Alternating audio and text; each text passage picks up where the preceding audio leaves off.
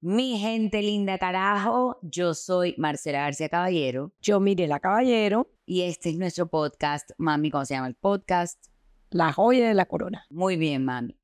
Bueno, este episodio me tiene a mí demasiado emocionada porque yo en este momento tengo 36 semanas y medio de embarazo, es decir, ya estoy en el noveno mes. Y no sé cuándo salga este episodio porque ajá, se demora un tiempo en, edi- en edición, etcétera, etcétera. Así que no sé si cuando salga este episodio ya habré tenido a la bebé o seguiré todavía esperando. Pero sí quería grabar esto porque siento, mami, que me encantaría saber desde tu experiencia. ¿Cómo fue todo ese momento antes de tener eh, a tus hijos? Que me den un poquito como de, como de anécdotas de cómo fue el antes de Mirela Caballero eh, en su proceso de, de ir a tener a sus hijos. Ah, O sea, o el- sea, ya el momento preciso. Ya el momento preciso, o sea, no podamos hablar como el después de el posparto, sino este momento, o sea, cuando ya tenías tú ya estaba de- a término. Bueno, hablemos de los embarazos a término, porque el primero no fue a término y tuve mi problema y el bebé no sobrevivió. Pero cuando llegó el momento de Laura, eh, pues ya yo sabía que tenía que irme a cesárea porque el primero había sido con cesárea por circunstancias especiales. Entonces yo sí aproveché y era como si fuera para una fiesta. Bueno, es una fiesta recibir un hijo. Yo me hacía mis manos, mis pies. No me podía poner pinta uña porque tenía que ir transparente. Todavía toca así. Sí. Eh, blowers. En todo aquello se usaba un copete Alf. Con mi copete Alf y todo entrando a la clínica. Te veías divina. Maquillada, toda maquillada. Entonces, y maquillada y pijama especial con lazo aquí, toda espectacular, esperando la llegada de mi bebé. Eh, contigo igual, o sea, yo los tres, mi rito era que yo tenía que ir perfecta porque tenía que en- entrar a esa, no, no quería, no me parecía que si ya había tenido la oportunidad de tenerlo por cesárea, tenía que estar toda dolorida y dando gritos ahí ni nada, entonces que eso me permitía tener una, un- un- eh, recibirlo con, Con estilo. con estilo. Con todo esto pusiste copete alfo, nada más con Laura, me imagino. Nada más con Laura, porque ya el copete ya había pasado cuando te tocó a ti. Con Camilo la anécdota fue muy, muy especial porque ya yo estaba lista, además porque yo era la única que sabía que era hombre. Como así, mi papá no sabía que era hombre. No, nadie sabía, solamente yo. ¿Y tú por qué le, le ocultaste eso? Porque yo quería que fuera una sorpresa y porque como siempre ahora es, ay, van a ser la niña, ay, van a ser el niño. Ay, no, entonces yo me- a mí me parecía que eso había perdido un poco de emoción y que como tenía la posibilidad de tener, o sea, ya sabía que era hombre, dije, le voy a dar la sorpresa a todo el mundo. Y le hice creer que era mujer. Y entonces le metí cosas rosadas. Pero y cuando te daban regalos, te daban regalos de, de qué? No, pues ya el tercero uno no le dan regalo. Ya no hay shower ni hay nada. Eso es, un, ese es el primero que le dan a uno todo. Y esto era ya reciclado. Además, nació donde mi mamá, porque nos estaban terminando el apartamento y ese, ese apartamento se terminó con cinco años. Yo terminé cinco años donde mi mamá, más yo o menos este en la misma. Estoy remodelando mi casa. No sé si vayan a ser aquí o allá. Y ya nos estamos preparando para la llegada Se aquí. repite la historia porque eh, eh, Bueno, pero ella mami, no va me a nacer cinco años acá tranquila. No, no, cinco años no. O sea, no voy a quedar cinco años. No, nosotros, bueno, no. Entonces, eh, la verdad es que en el momento que, fu- que yo iba para la clínica, se, Marcela tenía en ese momento casi tres años, ¿verdad? Yo tenía como casi cuatro, casi cuatro. Y empezaba a dar gritos, llorándome aquí, me cogía de la pierna, que, que ella no quería hermanito, que ella no quería un hermano, que ella no quería hermano. Cuidado va a ser un niño, yo sabiendo que era un niño, decía, Dios, yo me reía de ver la actitud de este, pero ¿esto qué es? O sea, era tal los celos porque iban a venir un bebé, así que se imaginan, obviamente tuvimos que comprar un, regalo de, de Camilo para Marcela y Laura, pero era más dirigido a Marcela un carrito de Barbie, me acuerdo Fue que era. El mejor regalo. Camilo llegó, a mí yo creo que eso me, ha- como me aguantó la rabia. Sí, por eso tiene su psicología eso. Pero me acuerdo que me trajo un carro convertible de la Barbie a mí y a mi hermana, que igualmente jugábamos las dos a la Barbie. y era rosado. Era un convertible divino. ¿Era rosado era rojo? Claro, porque después entonces pasó a Camilo y ustedes decían, ¿cómo le va a pasar eso no, a Camilo? mami, ese no era. Claro, uno rosado. No, mami, ese rosa, estás equivocado. Ese carrito, el que era control remoto, Ajá. ese no era ese regalo. Ese fue un regalo de Navidad. Que sí, que evidentemente después pasó a Camilo y Camilo tenía un carrito rosado. Este era el propio de la Barbie Barbie, que era de la Barbie, o sea, era un Ah, sí, sí, para sentar a las Barbies, que era un convertible y que a mí me, me acuerdo perfecto que llegó el convertible con Camilo y que yo le preguntaba, o sea, no me acuerdo de esa parte, pero me cuentan que yo preguntaba como que, que cómo se lo había traído, o sea, de dónde venía, cómo que había dónde traído venía, eso. cómo había venido la barriga junto con el carro. Pero vino el carro y yo ahí se me, se me paró la vaina, creo. Pero el cuarto, yo sí me acuerdo que siempre fue como azul, mami. Yo creo que por eso yo sabía que era hombre. No, pero ¿cuál vas a saber tú de azul? Si eso fue donde mi mamá en el cuarto de mi abuela. Y, y ahí no, no pusimos nada, pusimos uno, una, un papel de colores de rosado, verde, o sea, ve- no, no era rosado, sino tenía verde menta, azul y moradito.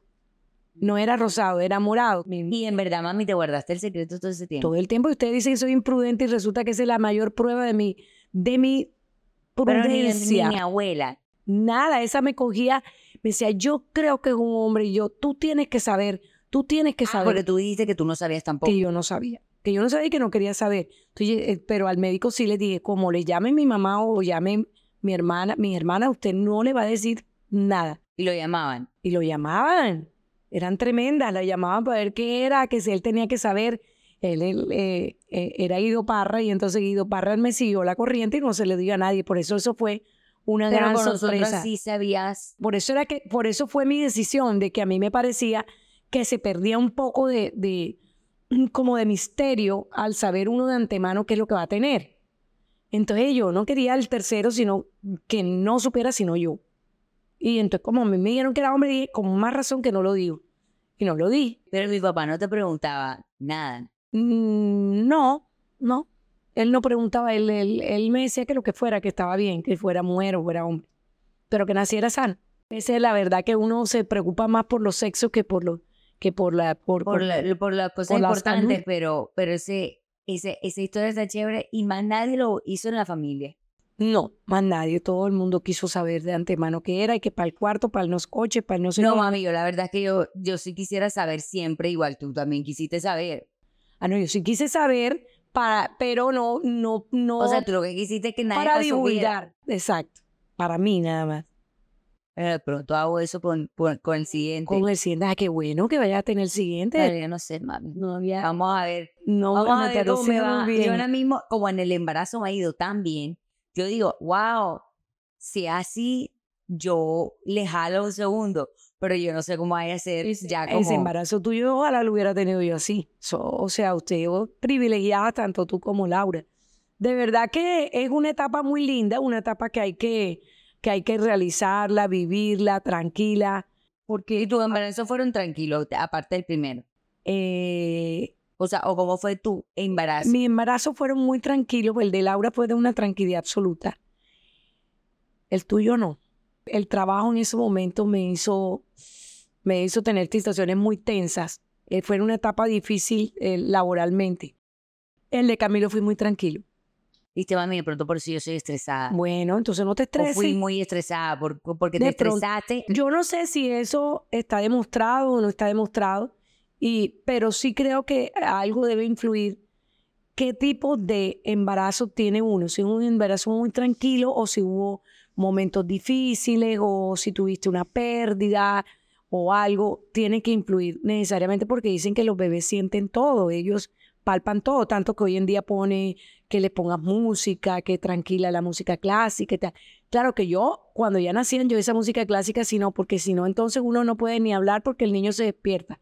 Yo Es le ponía verdad. un vallenato de una. Yo no sé qué dirían las eh, como especialistas de esto, pero mis papás decían como que estos pelados tienen que aprender a dormir con rumba. Si había una fiesta aquí, ay no, que no pueden porque es que los niños están durmiendo. No, eso no. Los niños deben dormir con todo para que tengan la posibilidad uno de poder tener un poquito más o sea, de libertad. nosotros nos adaptamos a su estilo de vida. Así que mira que cuando la gente no tiene quien los ayude, se, eh, busca la manera de, de, de, que las cosas sean más fáciles de la que uno la complica. Y a nosotros nos ponían música a todo volumen, que el aire acondicionado sonara full. Ese cuento ahora mismo hay como un, tema con el white noise. White noise es como los sonidos que le ponen a los niños, como pero son sonidos pacíficos y ta, ta, ta. Eh, eso no, eso, eso no era tu, tu tema. No, yo de una, y además como tú sabes que la, la, la cultura de aquí es diferente, pues las, las personas que me ayudaron siempre eran también guapachosas. Entonces les gustaba, les gustaba poner su música alta y a mí no me importaba porque me parecía que de esa manera. Y nosotros dormíamos y con ustedes se dormían perfecto con música o sin música. Es verdad. Y cero silencio, no. A mí, de hecho, cuando me fui a vivir a Bogotá, de las cosas que me costaba para poder El aire. dormir, no, era el silencio. El ruido del aire, Yo sentía que había demasiado silencio y yo decía, "E- el silencio no me dejaba el dormir. primer día que llegaba, ya no, pero yo el primer día que llegaba a Bogotá y cuando llegué la primera vez a Bogotá, el silencio de la noche no me dejó dormir. Pues nosotros estábamos acostumbrados al ruido de los aires y en esa época los aires sonaban mucho más. Pero hasta el ruido de todo, porque es el ruido del abanico, el ruido del aire, el ruido de, de, la, de la gente. O sea, el que, el que pasa, no sé si esto es como de provincia o qué, pero que pasa el señor del plátano, el señor de no sé qué, que, que uno está escuchando el ruido y que eso te, ayuda, te arrulla. A mí también. A mí, yo puedo dormir con televisión, Yo la televisión a mí es un somnífero. muchas cosas para ti son un somnífero. Hay que ver mi mamá, esto no tiene nada que ver con este tema, pero hay que ver mi mamá lo difícil que es para que se vea una película. Los cinco minutos estoy dormida, profundamente dormida. Por eso es que me sorprendió que te hubieras terminado una novela en esta última temporada. Que la de esas sí eran corticas y bueno, y eso es un ratico, pero es que la, la, las películas son de sentarse, acostarse. Yo veo que duran 3 de la mañana y 2 de la mañana y todavía están viendo una película. Yo eso sí, no, para mí mi sueño es más importante que eso. No. Y cuando, eh, y cuando íbamos a los, eh, a los cines, cuando había cine, pues yo, yo hace rato que no voy a un cine.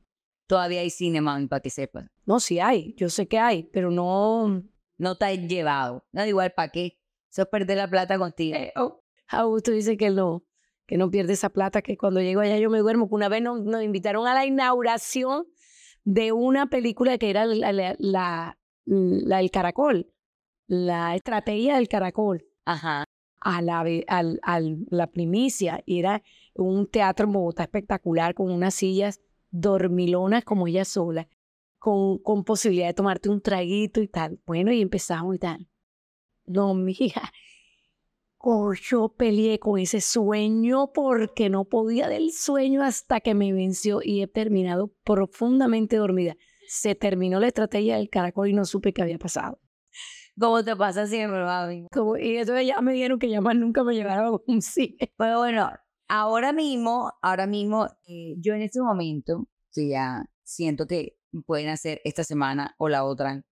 O sea, yo no siento como miedo porque yo dije como que voy a bloquear toda cosa que a mí me, que a mí me pueda generar como algo de, de estrés. O sea, porque ahora mismo cuando tú te metes en las redes sociales, mami, TikTok o Instagram, lo que sea, el algoritmo sabe en qué estás y te empiezan a salir noticias y hay noticias que son horribles. Entonces yo dije como que, mira, yo no voy a ver nada de esto, yo como no me interesa, no me interesa, no me interesa. Y la verdad, he tenido un embarazo muy tranquilo. O sea, yo salgo y me pongo tacones, yo me siento súper linda, no me siento nada mal. Y la verdad es que sí, está muy linda. Gracias, man. Te hace bella la, Gra- la- el embarazo.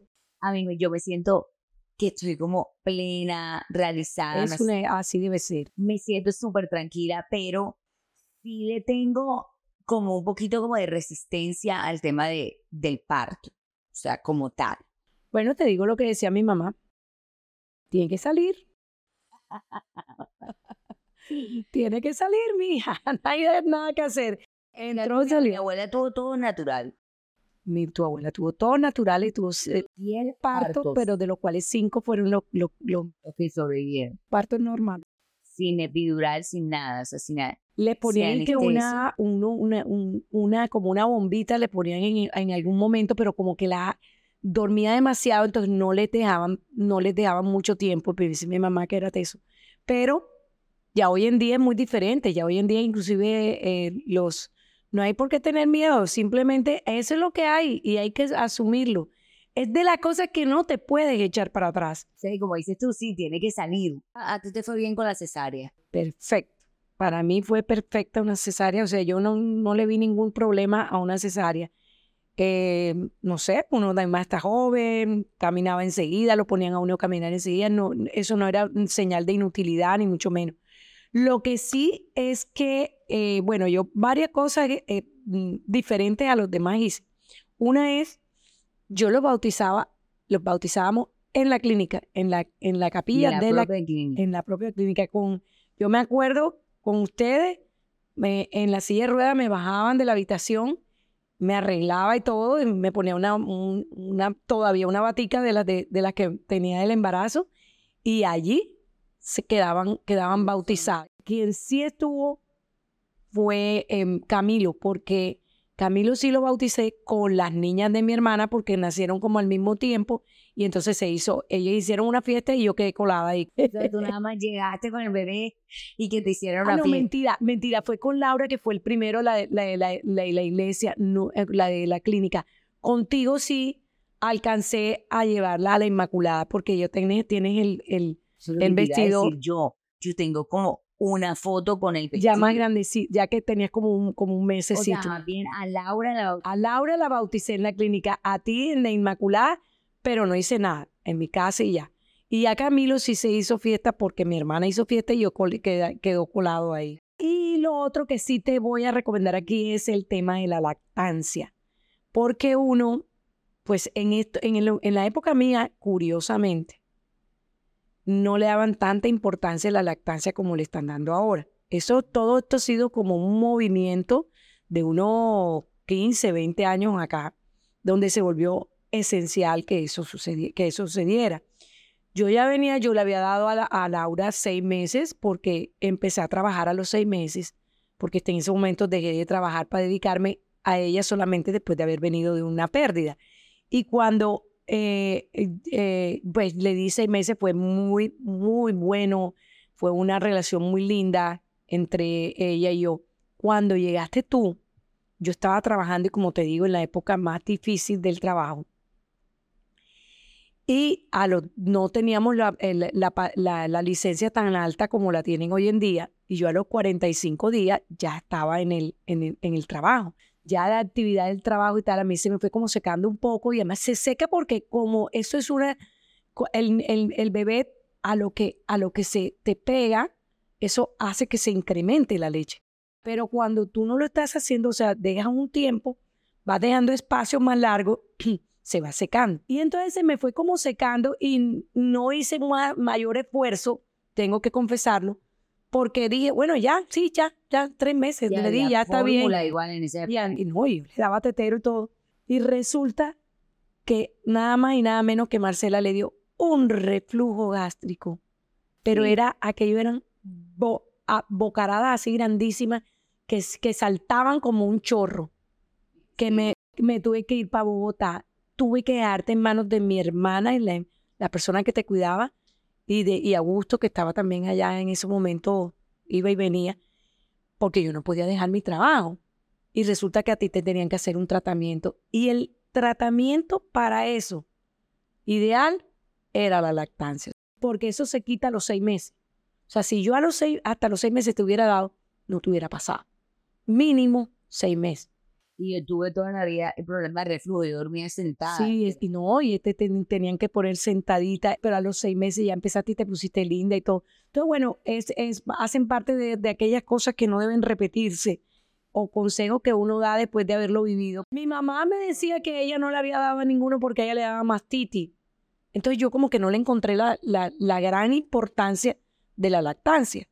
Entonces uno repite mucha conducta, se, se va fijando mucho en lo que le pasó a los padres Y realmente, pues yo sí creo que es importante, pero más importante es como estar actualizado y dejarse llevar más para sus pediatras y, su, y sus normas de hoy en día, porque tú imagínense, uno ya, ya hace tanto tiempo de eso que, que, que es poco lo que podemos enseñar. El instinto sí no cambia. Y con Camilo sí le diste full. Claro que sí, además eso era un toro. Ese niño desde que se pegó, se pegó de una forma y dije, este pelado va a ser gordo. Y comía y comía y comía. Mi hermano tiene una anécdota que era que una vez, ya ya grande, Camilo se, se tomaba como siete, ocho avenitas al día, ¿verdad? Avenitas. Avenita, eso hartaba. Camilo siempre fue de buena muela. Y una vez mi mamá, Camilo tenía como, ¿verdad? Tenía como siete años. Y mi mamá le dijo, no, hay que, hay que bajarle a las avenitas y hay que, hay que comer más nutritivo. Entonces, a Camilo no le pareció esa vuelta y cogió, hizo sus maletas y se fue a vivir donde mi abuela. No, pero era que en ese momento nosotros vivíamos en el mismo edificio con tu abuela. Eso era un, un desastre porque comía aquí y subía allá a comer y allá habían unas empleadas de mi mamá, unas mellas, que lo amaban y lo adoraban y le tenían comida, entonces me lo reforzaban. No, un desastre. Bueno, en todo caso, eh, eso también es parte de, de, las experiencias, de las alimentaciones que hay que darle a los niños. Hay, y todo hay que vivirlo y, y los buenos consejos bienvenidos, pero finalmente los hijos son de uno y uno es el que tiene que educar. Me siento muy tranquila y siento que todo va a salir bien, o sea, estoy Ah, súper no. positiva. Lo negativo llega si tú lo llamas. Tengo en este momento el Lucky Girl Syndrome, que es el síndrome de niña, de mujer afortunada.